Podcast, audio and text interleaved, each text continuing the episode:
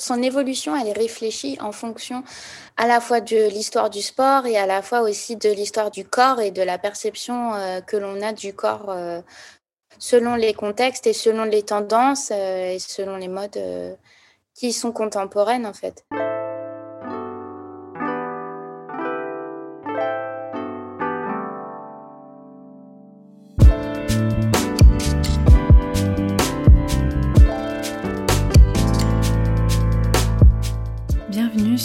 Qu'est-ce que la mode? Le podcast qui vous invite dans de multiples discussions autour de cette unique question Qu'est-ce que la mode? Je m'appelle Elsie Pommier, je suis designer de l'individu. J'accompagne les professionnels à travailler l'habillement comme un support d'expression et de communication. Dans ce podcast, je vous partage mes discussions avec ceux qui façonnent la mode. À la découverte de savoir-faire, de façon d'être, d'histoire et de culture, on comprend vite que la mode est loin d'être banale. Alors, retrouvez un épisode chaque lundi sur toutes les plateformes d'écoute. Vous pouvez aussi vous abonner à la chaîne et soutenir la production sur patreon.com slash qu'est-ce que la mode. Habillé, habilleur, bonne écoute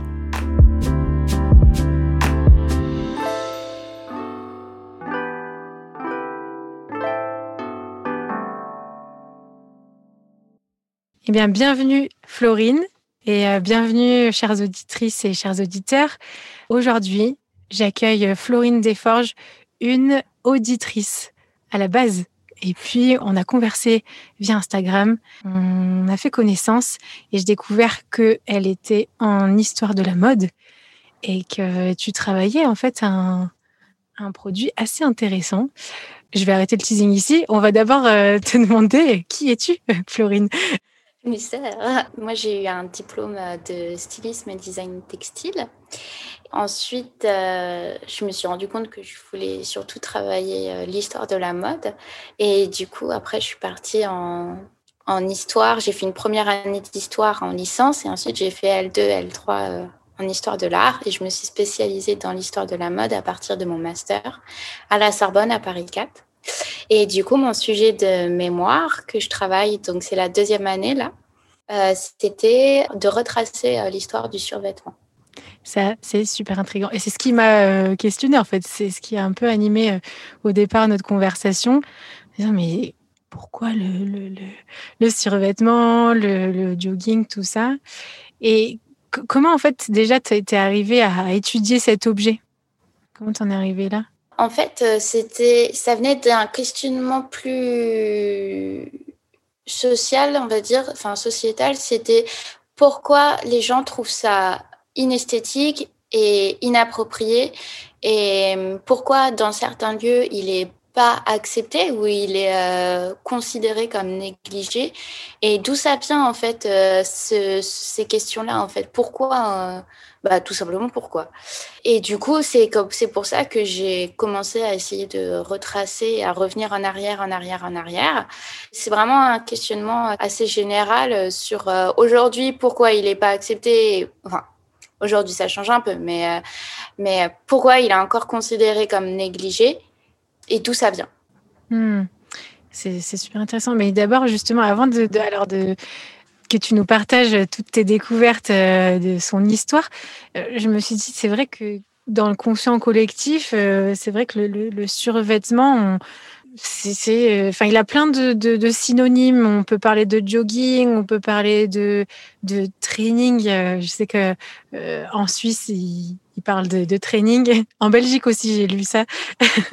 on parle de, puis c'est souvent lié au footing, enfin une performance sportive, mais en même temps, on en a parlé en préparant cette interview. On a tous travaillé cette, euh, cette année 2020 derrière nos ordinateurs, donc dans le contexte professionnel en survêtement. Quand on se pose, c'est vrai que le survêtement, il n'est pas pauvre en fait. non, il est riche, il a plein d'identités, euh, il a plein d'identités différentes. Et il véhicule aussi des messages hyper différents. Mais après, pour revenir euh, sur la terminologie, en fait, le, donc le terme du survêtement, c'est un terme qui est euh, bien plus ancien. Enfin, le, terme survêtement, ça, dans l'histoire de la mode, ça existe depuis très longtemps, mais ça parlait, on l'utilisait surtout pour euh, parler de vêtements du dessus, donc des vêtements de protection type euh, manteau, des capes, des vêtements de pluie et tout. Alors qu'aujourd'hui, ce genre de catégorie de vêtements, on appelle les par-dessus. Ouais, c'est vrai. Mais on l'utilisait aussi le terme par-dessus, par contre. Et en fait, c'est vrai que, et du coup, le survêtement, il apparaît dans les, dans les années 20, le terme de survêtement pour, un, pour parler d'un costume sportif, il apparaît dans les années 20, au même moment que ce costume sportif euh, apparaît en fait. Donc en fait, le terme existe bien avant le costume, mais on va utiliser un terme déjà existant pour parler d'un costume en particulier, qui est le costume de sport, qui est un costume euh, fonctionnel qui a pour euh, principale fonction de réchauffer et de conserver la chaleur du corps avant et après la pratique euh, sportive. Hmm. parce que oui, voilà, il va du coup aller par-dessus un autre costume. Exactement. on, fait le sport en maillot et en short. Donc ça, depuis la fin du 19e siècle, c'est un peu la tenue de rigueur. Et en fait, sauf qu'entre-temps, on se rend compte que euh, toute la partie des échauffements et des étirements, elles sont aussi très importantes. Et ça, ça va dans toute une logique euh, hygiéniste d'intellectualisation aussi du sport, de qu'est-ce que c'est que faire du sport, euh, comment on le fait, et pour pas abîmer le corps, mais améliorer sa performance sportive. Et donc, en fait, on se rend compte que le corps perd inutilement des calories à essayer de le réchauffer avant et après la pratique sportive. Alors que si on gardait ces, ces calories-là, et eh ben en fait pendant la, performance, on pourrait améliorer sa performance. Donc du coup, pour pallier à ça, on va euh, se couvrir et garder cette chaleur euh, pour ne pas que euh, le corps se refroidisse ah inutilement. Donc c'est vraiment lié, cet habit, ce costume, il est pas, il est lié aussi médicalement. Enfin pas médicalement, c'est pas le bon mot peut-être, mais bah, scientifiquement, euh, ouais, ouais, c'est, il est, euh, il est lié. Enfin, il a une fonction euh, thermique, donc, donc voilà. Ça, c'est le terme du survêtement. Après, il y a aussi le training suit. Il apparaît aux États-Unis, mais alors moi, la première fois que je l'ai vu, c'était en 1917. On parlait de training suit, training pant et training shirt. Et c'était dans un catalogue commercial de Sears and Reebok. On parle aussi de track suit aux États-Unis. Il apparaît à peu près au même moment. Après, le terme de jogging, il apparaît dans les années 60, quand on va commencer à faire euh, la course à pied.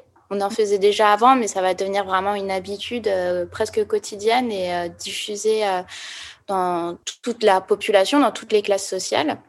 Du coup, à partir de ce moment-là, le jogging, la pratique sportive, donne son nom aux vêtements. Et il y a aussi une connotation un peu différente entre survêtement et jogging.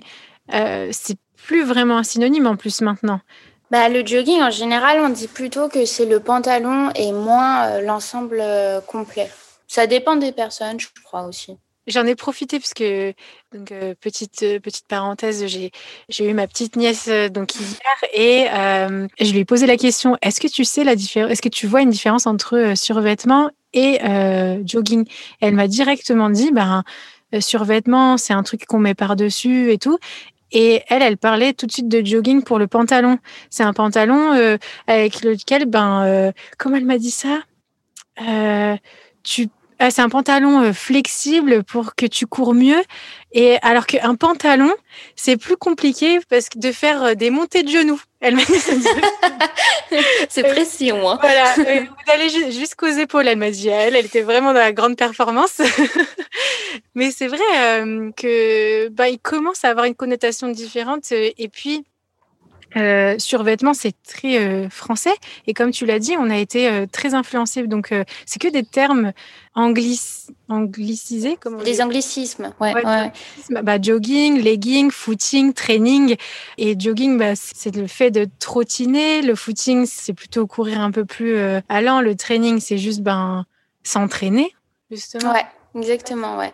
Mais dans tous les cas, ça reste euh, dans le domaine de la performance. Mais c'est vrai que le jogging, euh, quand c'est arrivé, on voit des, il y a des, archives de l'INA, je crois que c'était dans les années 70, où on voit euh, au journal télévisé euh, la nouvelle mode du jogging et en fait on voit euh, du coup les gens en train de courir dans la ville. Donc en général on dit que le jogging en tant que pratique sportive c'est plutôt la course en ville et le footing ce serait plutôt la course à la campagne. En fait ce survêtement il s'est décliné et il s'est spécifié dans sa coupe et dans ses formes, enfin dans ses formes et dans ses matières selon les pratiques sportives comme tu disais tout à l'heure. C'est quoi son histoire alors, un peu plus, euh, un peu plus globalement Fais-nous entrer dans ce monde.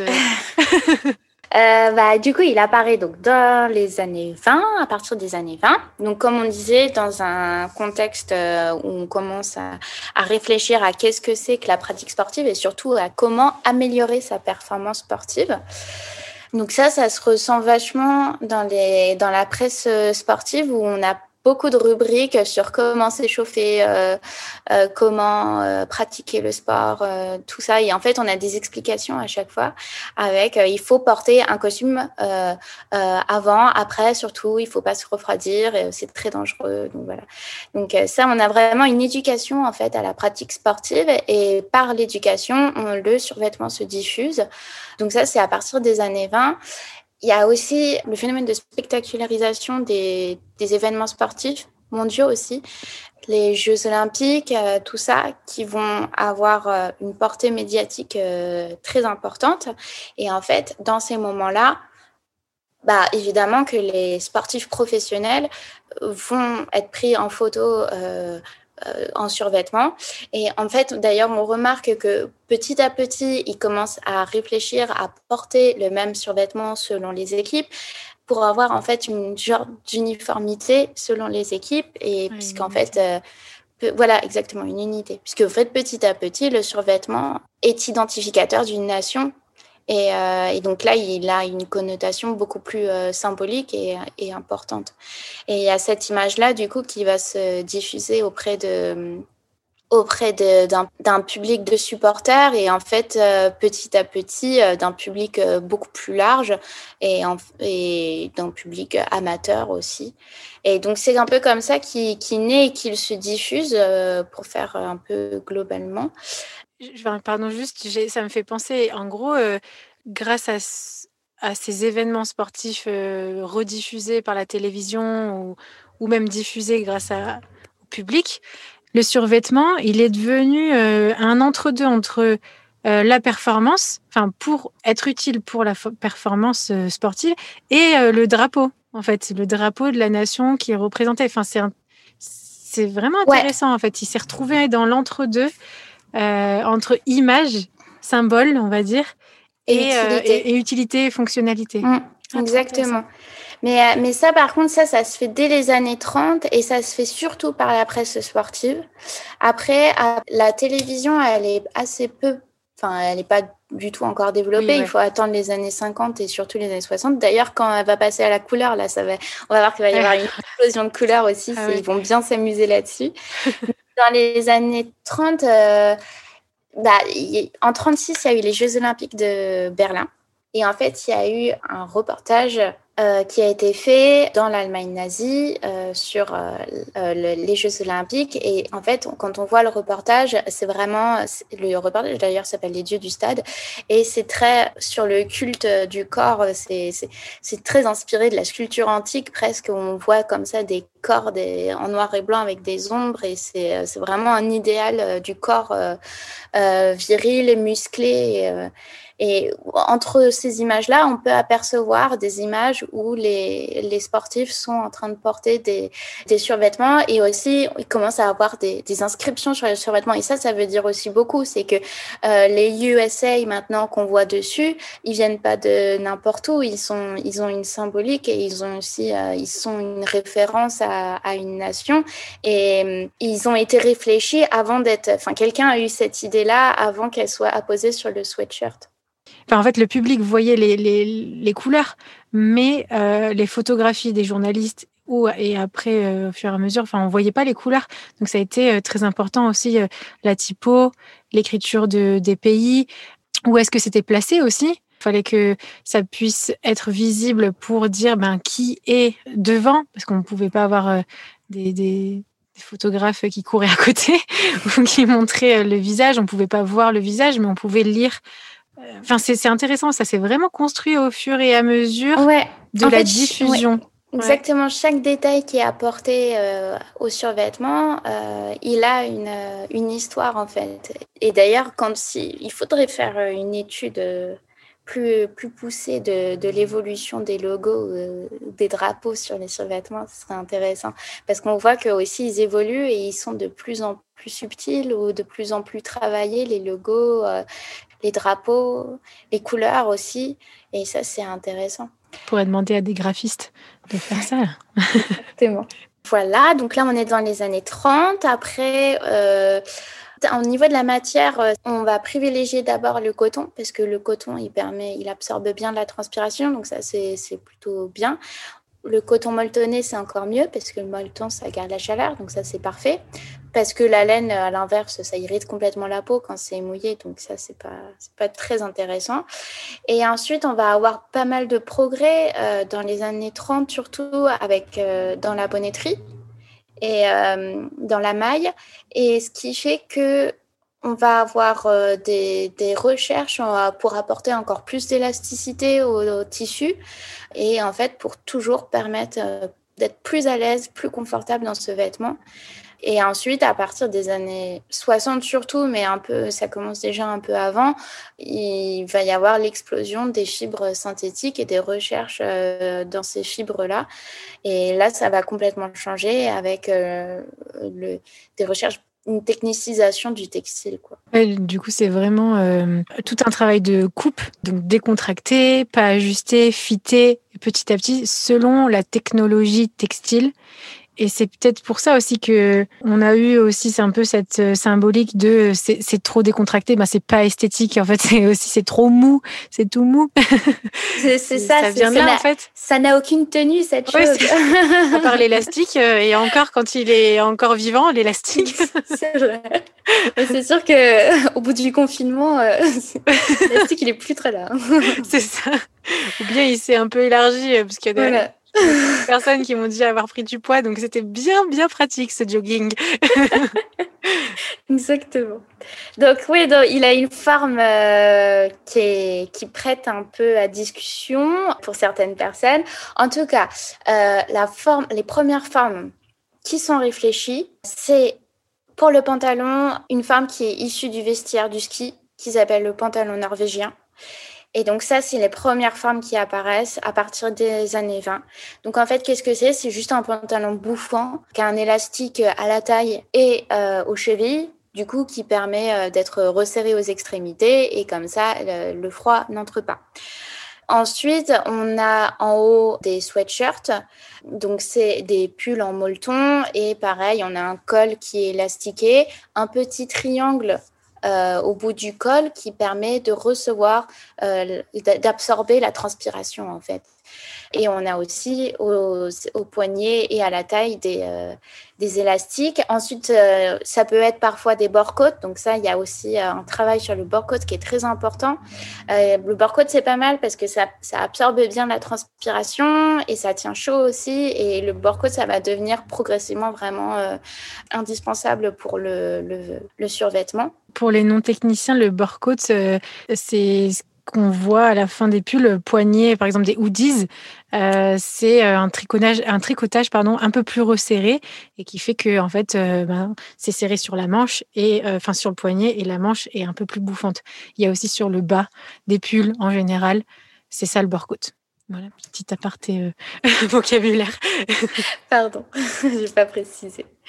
Et donc euh, voilà, donc ça c'est euh, pour le pantalon norvégien, pour le sweatshirt. Après, dans les années 30, on va avoir une autre femme qui apparaît, qui est intéressante aussi, ça s'appelle le pantalon fuseau, qui moule plus la jambe. Parce qu'en fait, le pantalon norvégien, c'est pas mal, mais bon, c'est pas quand même parfait pour euh, protéger du froid. Et pareil, le pantalon fuseau, il vient du vestiaire du ski. Alors la légende dit que c'est euh, Allard, un, un, skieur professionnel Bon, ça, après, ça, tient de la légende. Est-ce que c'est vrai ou pas? C'est vrai, on ne saura pas. Donc, euh, et en fait, euh, au bout de ce pantalon euh, qui moule plus la jambe, on met un zip à la cheville qui permet de passer le pied et la chaussure. Parce que c'est un hmm. peu le but principal, c'est de ne pas avoir à se déchausser pour pouvoir enfiler son survêtement. Est-ce que c'est cet ancêtre-là qui est commun pour, par exemple, le pantalon d'équitation? Plus tard On retrouve l'élastique en dessous du pied? Ah oui, c'est vrai qu'on peut voir euh, plutôt. De toute façon, le survêtement, euh, les formes du survêtement, il fait écho à plein d'autres formes euh, différentes. À la fin du 19e siècle, donc ce pantalon-là d'équitation, il est utilisé surtout pour la gymnastique. Et en fait, je pense que c'est plutôt le pantalon de sport de la... utilisé pour la gymnastique qui va faire plusieurs, plusieurs déclinaisons. Voilà. Donc voilà, donc ça c'était pour les formes. Et ensuite, à partir des années 60, on est dans un contexte historique complètement différent, avec une nouvelle jeunesse, c'est les 30 glorieuses qui arrivent, c'est les, euh, le baby boom euh, et tout ce qui va avec. Et, euh, et du coup, on va avoir une philosophie de vie bien différente et on promeut beaucoup plus toujours plus, euh, outre un contexte, euh, outre une sphère de sportifs professionnels, on promeut euh, le sport dans la vie quotidienne, une culture du sport. Le sport pour tous, c'est ça? Exactement, oui. Oui, c'est ça. Et euh, politique, quoi. non, mais c'était ça. C'était euh, l'idée d'un corps en bonne santé pour un corps euh, social en bonne santé, en fait. C'était un peu ça, quoi, l'idée. Et ça aussi, l'idée d'un corps en bonne santé, ça veut aussi dire une maîtrise de sa vie, une maîtrise de son corps. Et, donc, en fait, voilà, c'est un peu des idéaux comme ça qui, commencent à se. À, à émerger. C'est d'ailleurs là-dedans qu'apparaît, donc, euh, dans les années 70, euh, toute la culture du fitness et la culture euh, du, du, sportswear qui apparaît aussi. Et donc, le, sport, vraiment, il apparaît dans toutes les strates de la société et dans toutes les habitudes de la vie de tout le monde. Après, en plus, dans les années 70, s'ajoute cette idée que par rapport aux années 60 où c'était, comme tu l'as très bien dit, faites du sport pour être en bonne santé, dans les années 70, c'est aller encore plus loin, c'est que euh, c'est ça la beauté en fait. Exactement. C'est un corps fité, c'est un corps. Euh, euh, bah c'est là où il y a eu le magnifique Lycra et nos magnifiques combis. qui, qui, qui épouse les moindres petits volumes des corps. Et en qui plus outrepasse ah ouais, c'est ça. et en plus accentué par des couleurs ah extravagantes. Donc c'était pas juste caché. C'était seulement ça qui devait être vu en fait. C'était un corps fité un corps plus qu'en bonne santé. C'est ça un corps beau en fait Exactement, ouais. Là, c'est. Ouais, il sort. Euh, avant, on était plutôt dans un contexte euh, de... scientifique, justement, comme on disait, euh, un contexte hygiéniste. Et là, on rentre complètement dans une dans une dimension esthétique en fait. Là, il devient vraiment esthétique, il devient à la fois le corps et devient esthétique, mais aussi là, ce que l'on porte pour rendre ce vêtement, ce corps esthétique le vêtement qu'on porte, et bah, du coup, il devient aussi un, un, hmm. objet esthétique. Et donc, on va avoir plein de recherches euh, formelles de modélisme pour euh, le rendre euh, plus esthétique et pour le qui s'approche tantôt du vêtement plus du vêtement quotidien, par exemple parce que quand on voit qu'il est à pattes d'éléphant avec des cols très longs euh, dans les années 70, on se doute bien qu'on va pas trop faire du sport là-dedans. On va pas courir Donc, avec, euh, sinon voilà. Un peu. voilà, sans élastique d'ailleurs parfois. Donc du coup, c'est vrai que là, il, il, sort complètement de sa fonction thermique dont on parlait au début. Et là, il devient vraiment un vêtement de qui a une valeur. Ouais, d'apparence. Hein. Et, et, puis, euh, il est là pour mettre en valeur le corps. Par exemple, on parlait des combis ou bien des, des les body ultra échancrés qui montent euh, limite jusqu'à la hanche euh, chez, chez, la femme, mais même chez l'homme. Hein, euh, allez regarder les magnifiques vidéos qu'il y a de fitness des années 70. C'est magique. Gym tonique et tout Exactement.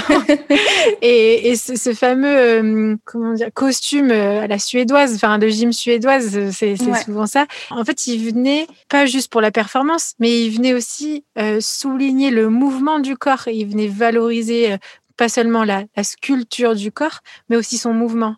Euh, c'est ça qui est super intéressant. Euh, euh, aussi, tu, parles de, développement technique, de coupe. C'est vraiment concentré quoi après sur le corps. Son évolution, elle est réfléchie en fonction à la fois de l'histoire du sport et à la fois aussi de l'histoire du corps et de la perception que l'on a du corps selon les contextes et selon les tendances et selon les modes qui sont contemporaines en fait.